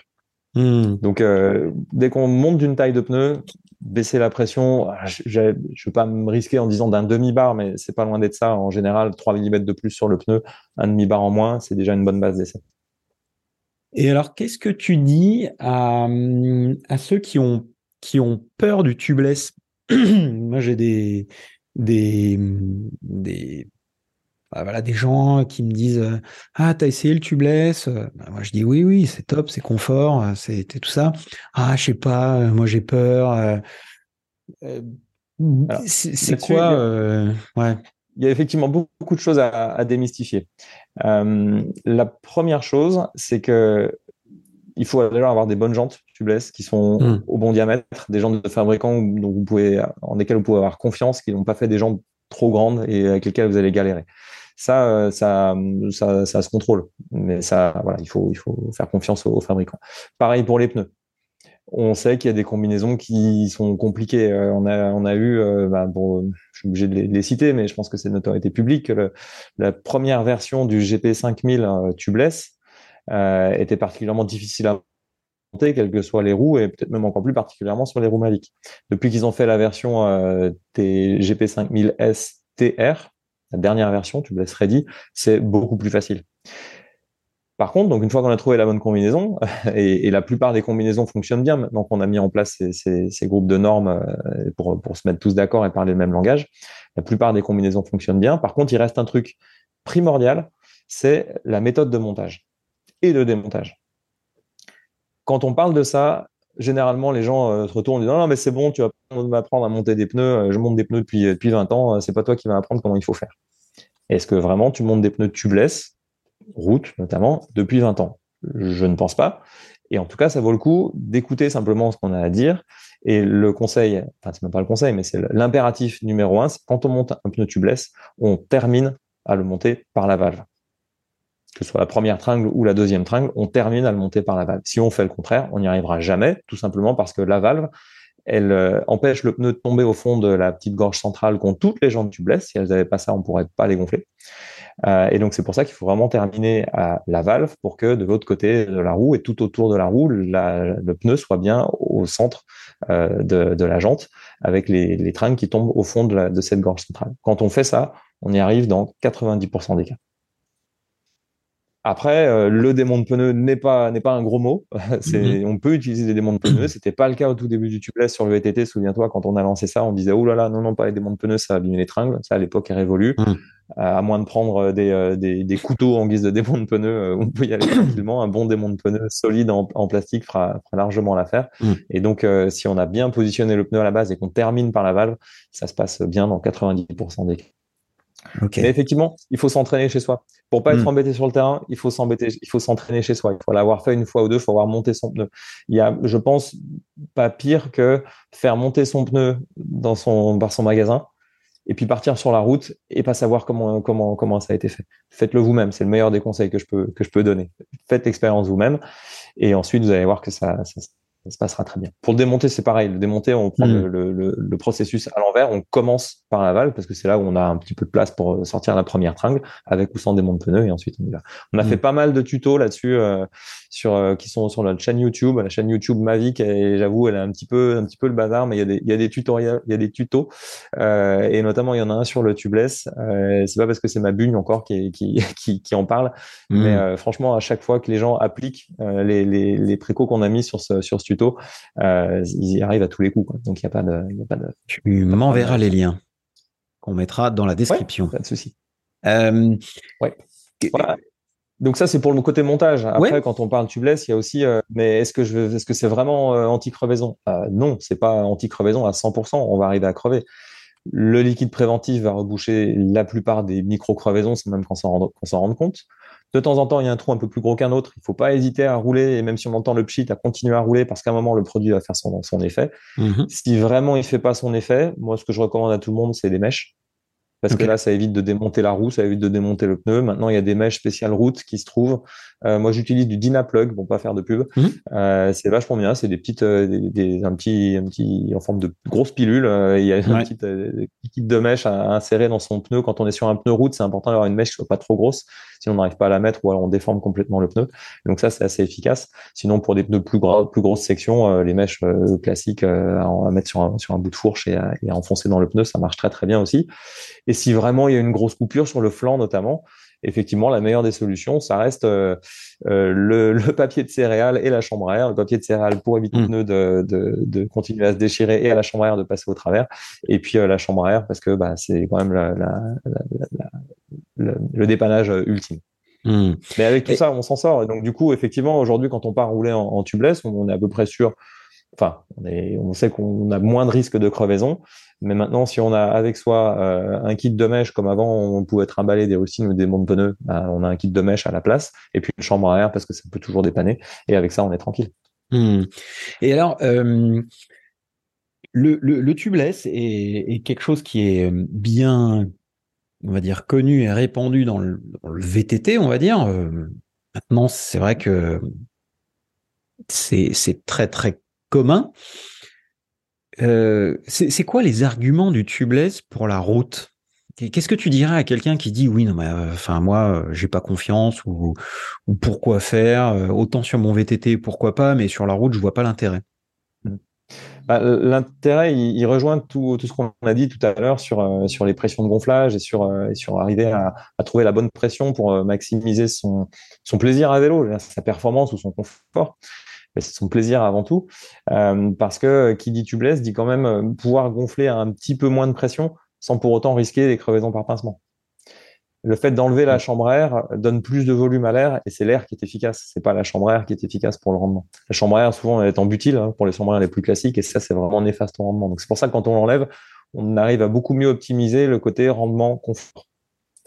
Euh, évidemment, on n'a pas les mêmes arguments non plus qu'en VTT avec pression très faible, donc traction bien améliorée. C'est pas exactement la même chose. La pression est un petit peu plus basse, mais c'est surtout euh, ce côté rendement qui va être amélioré. Euh, comme je l'expliquais aussi, euh, on, s'affranchit d'une grande partie des crevaisons. Là où une chambre à air aurait crevé, la plupart du temps, le liquide, anti, anti-crevaison, il fait son rôle. Et, euh, du coup, la crevaison, elle est bouchée avant même qu'on se rende compte que ça est crevé. Donc ça, c'est le deuxième avantage. Mais par contre, si on n'est pas prêt, effectivement, de temps en temps à salir un petit peu les mains, si on n'est pas prêt à changer ses habitudes de montage du pneu, euh, eh ben, il vaut mieux pas passer au tubeless. C'est ça, il faut forcer personne. Bien sûr. Ok, ok. Donc, euh, donc si je résume, le, le tubeless et la chambre à air euh, crèveraient à peu près, enfin sensiblement au même moment euh, sur des sur des, une épine ou, un clou ou autre chose. Simplement, le fait qu'on ait du préventif dans le pneu tubeless fait que bah, ça répare le pneu, alors que la chambre à air, elle, elle crèverait. Enfin, on mmh pourrait, on aurait juste à la changer, mais ou mettre une rustine dessus. Voilà. Mmh. donc, bah, 1-0 pour le, pour le tubeless quand même. Mmh. Sur les crevaisons par pincement, du coup, bah, du, comme on n'a plus de chambre à air, bah, du coup, on risque plus de crever la chambre à air par pincement, du fait qu'on a une pression plus basse. Oui, on peut quand même couper les flancs du pneu. Hein. Quand ça tape vraiment fort, tu le sais très bien, on peut quand même couper les flancs du pneu. Donc là, c'est pas 100% non plus, mais il y a quand même. Mais si tu coupes les, pardon, mais si tu coupes les flancs d'un pneu tubeless, tu coupes les, les flancs d'un pneu standard. oui, bien sûr. Donc, donc finalement, là encore une fois, bah, on a on a un avantage pour le tubeless. Euh, après, bah il y a, euh, bah, en fait finalement, euh, donc le tubeless je me, je me sens bête quand, quand, quand, je dis ça, mais j'ai l'impression que le tubeless n'a que des avantages. Euh, parce que euh, parce que du coup, euh, euh, c'est plus simple, c'est plus rapide, euh, c'est plus confortable par rapport au rendement? justement, j'irais pas plus simple. Plus, oui, alors c'est pas plus simple. Et je dirais que c'est peut-être ça, si on veut dire effectivement, il y a, il y a une meilleure rapport euh, entre performance et confort, entre hmm. rendement qui est amélioré, etc. Donc ça, ça fait 1-0 pour le tubeless.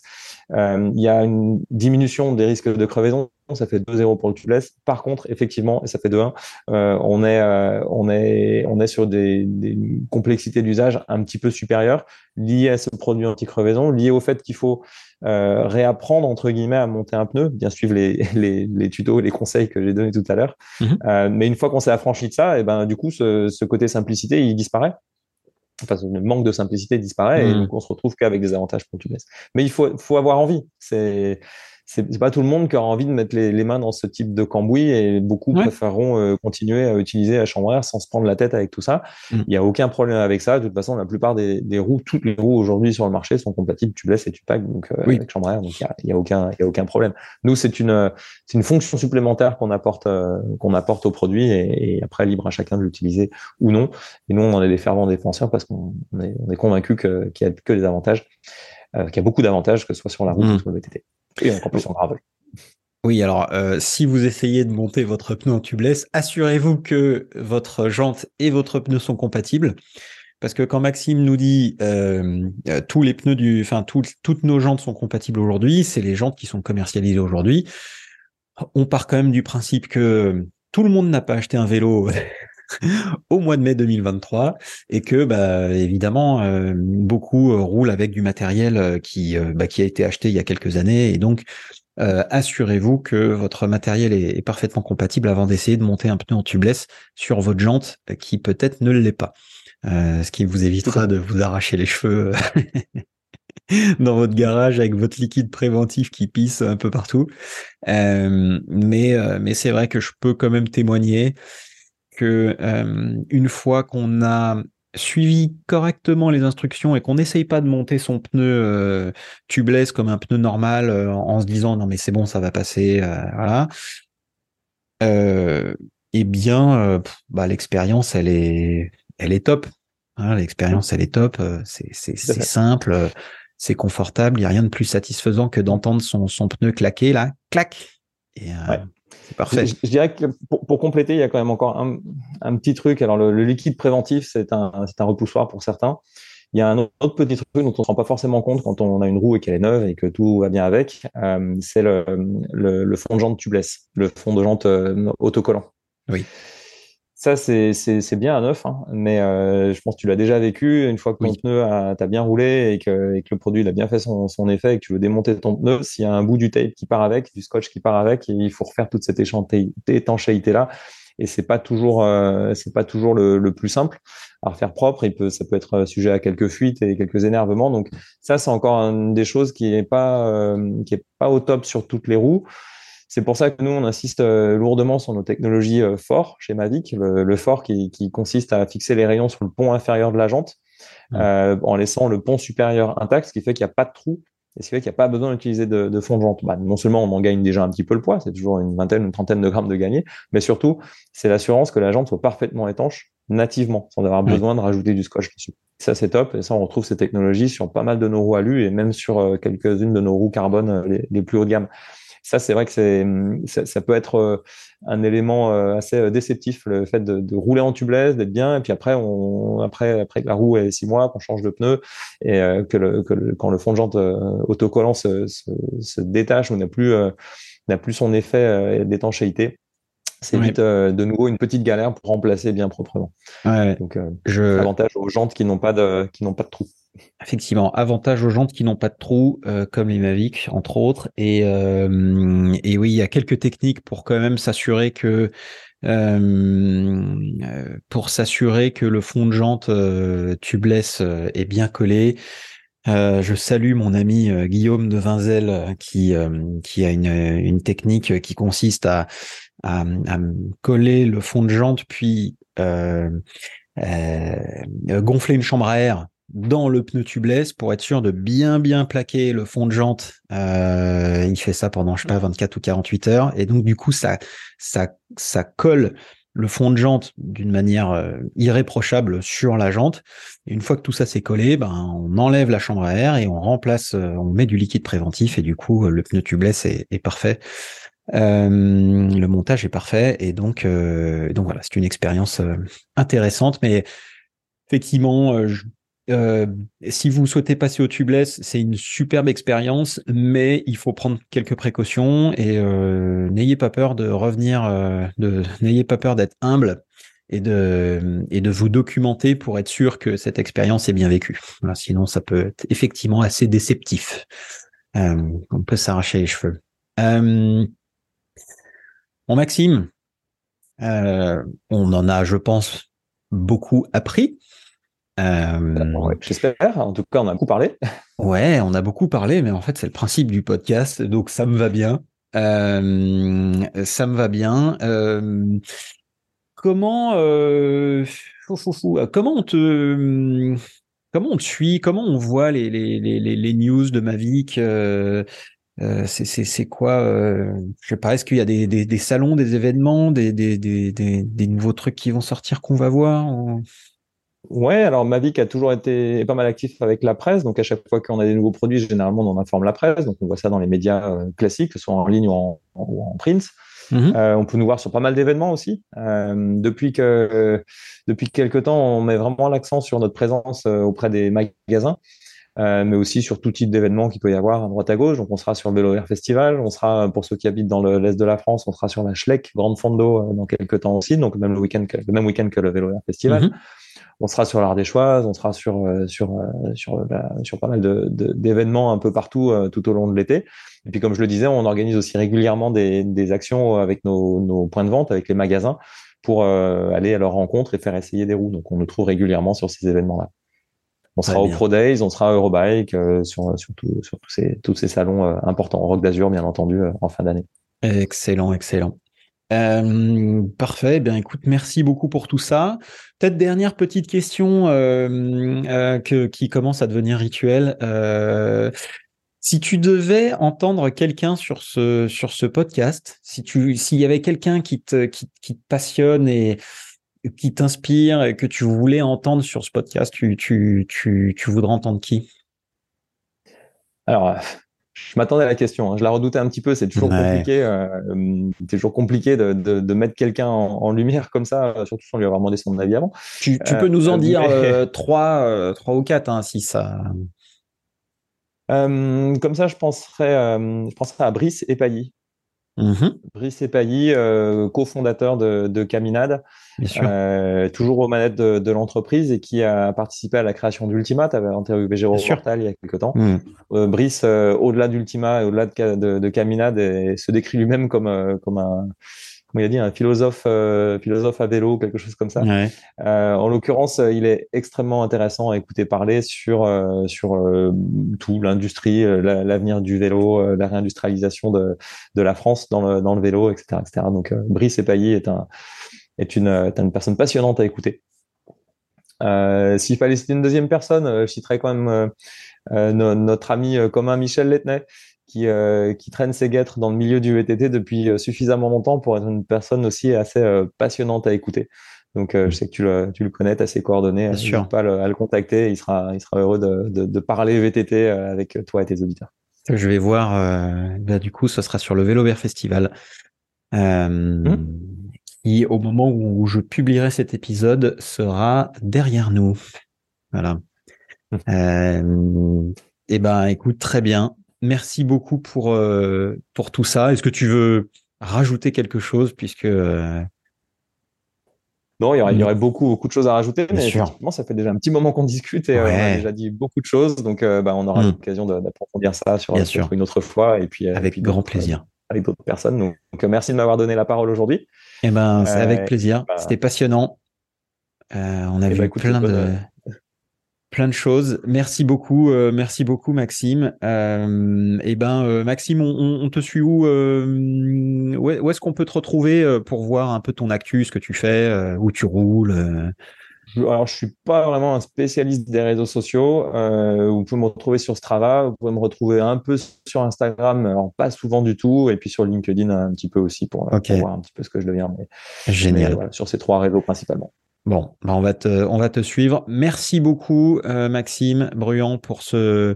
Merci Antoine. Pour cet épisode, c'est ce, ce, temps que tu m'as et que tu nous as accordé, c'était passionnant. Et euh, puis on a hâte de voir la suite pour, euh, bah, voilà, pour le, le, moteur et les et les, les produits Mavic et, et tester ça en live. Parfait, on reste en contact. À bientôt Antoine. Merci beaucoup. Allez, salut, à bientôt.